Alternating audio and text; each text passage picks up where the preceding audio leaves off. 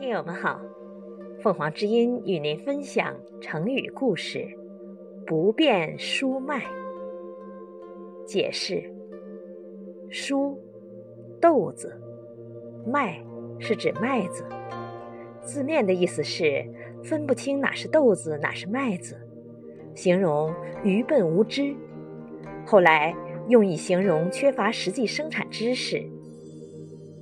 这句成语见于《左传》成公十八年：“周子有兄而无惠，不能辨书脉。”公元五百七十三年周历正月初五，晋国的栾书钟行衍派陈华杀死了晋厉公，葬在异地的东门外边。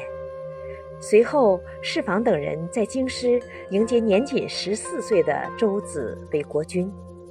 当时晋国的一些贵族为了自己把持朝政，很愿意侍奉这位十四岁的小国君，并且夸周子如何能干，如何聪明。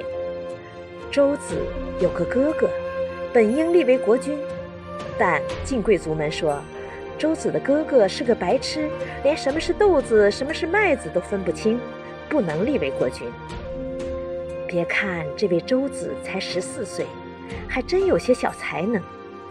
一即位，他就对大夫们说：“我开始的愿望并没有到这个地步，现在既然到了，这全是上天的意志。人们要求有国君。”是为了让他发布命令，立了以后不听他的号令，那立他干什么呢？你们几位用得着我才立我为君，恭敬而听从国君，这是神灵所保佑的。大夫们听了，回答说：“这正是下臣们的愿望，岂敢不唯命是听啊？”感谢收听，欢迎订阅。